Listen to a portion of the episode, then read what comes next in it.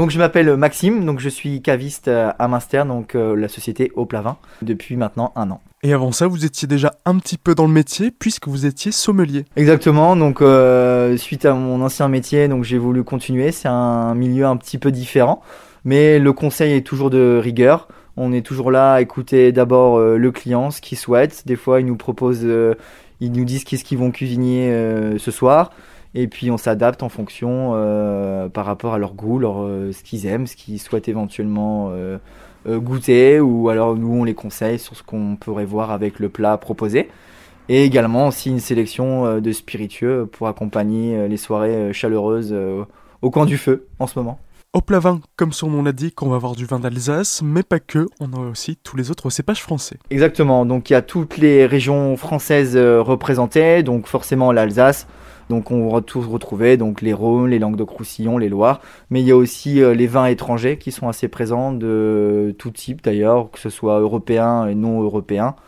Euh, sur une petite sélection d'une quinzaine de références. Et qu'est-ce que vous pourriez nous conseiller comme vin ou comme spiritueux à déguster en ces temps de confinement? Alors moi, je suis plus euh, mon dada, c'est plus les vins euh, type Rhône ou Langue de Croussillon. C'est des vins qui vont avoir le côté un peu chaleureux, c'est notes de fruits, de garrigue, un petit peu de tanin.